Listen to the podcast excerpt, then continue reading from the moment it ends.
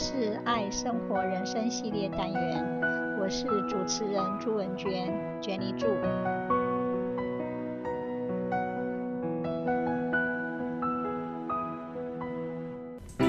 今天我突然听到一个好难过的消息，我的很棒的研究生因为心肌梗塞走了，心里好难过。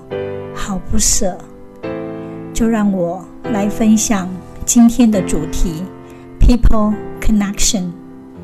People Connection 就是人与人之间的连结，那是非常重要啊。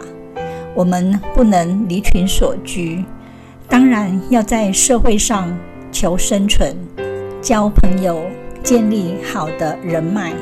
People connection 其实就是人与人之间的良好的人脉。Through the years, we've thrived as a species by connecting with others. Whether we were hunting for meat, gathering berries, or traveling in stagecoaches and so on, we did it together in social groups. It's this human connection that has advanced our world from gathering and hunting for our food for shopping for it in grocery stores. But with the rise of digital interactions, we've also seen an increase in loneliness. We no longer meet for drinks after work or gather with our friends for game or movie nights. Meetings and social gatherings are now done virtually.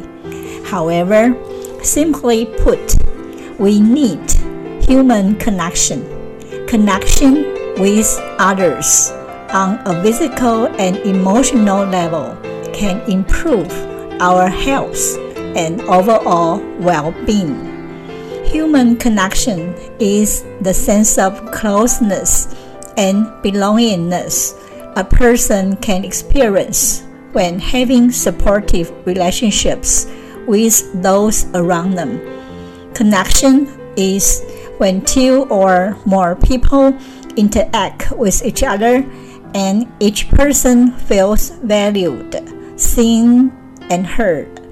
There's no judgment and we feel stronger and nourished after engaging with them. Human connection can be a chat over coffee with a friend, a hug from a partner after a long day, or a hike in the woods with a family member. Connecting with someone doesn't have to always include words either time spent in relative closeness and experience can also be a bonding experience. Our day to day lives are busy. We spend our days balancing between endless meetings, social activities, and family responsibilities. On top of that, we try to squeeze in exercise and running errands. This leaves us with no time to connect. In a world of more virtual than physical interactions, human connection is now more important than ever. Social connections can offer a number of mental health benefits, such as boosting mood reducing stress, and improving self esteem. On the contrary, social isolation contributes to depression, insomnia, and cognitive decline. A lack of social connection has been found to be more harmful than even obesity and smoking. Further, loneliness has been shown to impact not only our physical health, but also our emotional health. When we reconnect with friends, whether that's through a quick phone call or on a natural hike. We can go through a multiple of emotions. We are either laughing, crying, or chatting. When we express these emotions, we feel good and happy. Besides, helping others is a rewarding way to build friendships and connect with others. Routine interaction is a great way to get comfortable with socializing and getting to know others, such as joining a local club, a book club, or hiking group that meets regularly. Common interests are a great way to bond and form relationships. In fact, regular contact deepens our connections with others and ensures that we don't lose touch with those we value most. Moreover, regardless of any types of relationships, a hug can go a long way. Touch also can deepen our relationship bonds. It's never too late to engage in human connections the benefits can have a lasting impact on our mood and stress levels. No one has to connect socially in the same way. We really try our best to find good ways to connect people in our own unique lifestyles. Though different cultures have different beliefs about how important social connection and interdependence are to our lives. Actually, in the whole world, we can give us an unparalleled ability to cooperate and collaborate with others. We tend to have the same beliefs and values as those of the people around us, so it is not hard for us to connect people. Creating deeper connections even help us feel better. We gain the most pleasure from connecting with people who are in our groups. When we share our personal lives, our deeper thoughts and feelings, we create stronger bonds with people. The act of trusting someone has them trust us back. When we connect with people we already trust, and work on things together, we create shared experiences and shared goals.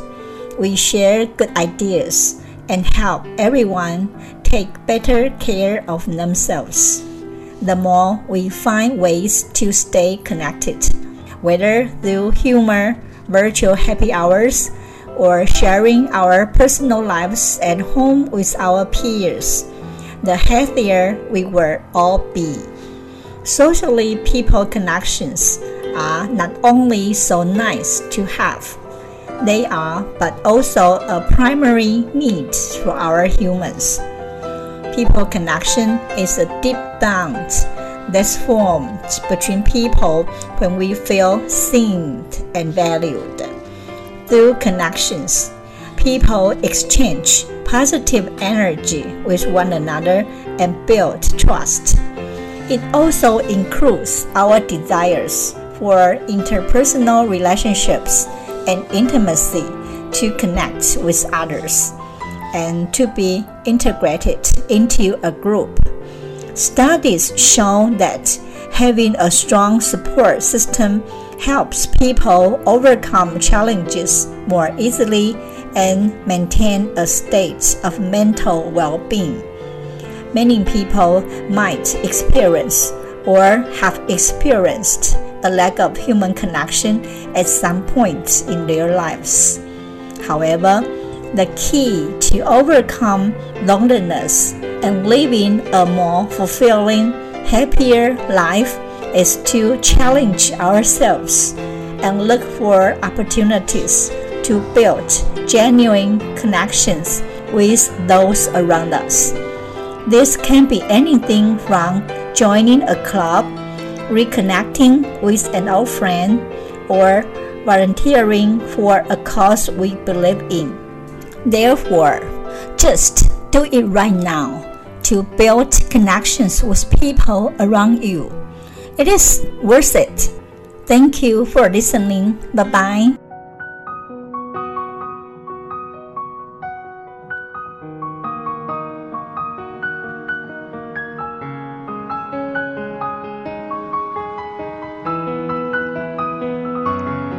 这是爱生活人生系列单元，我是主持人朱文娟，娟妮祝，希望你会喜欢这次的节目，我们下次见，拜拜。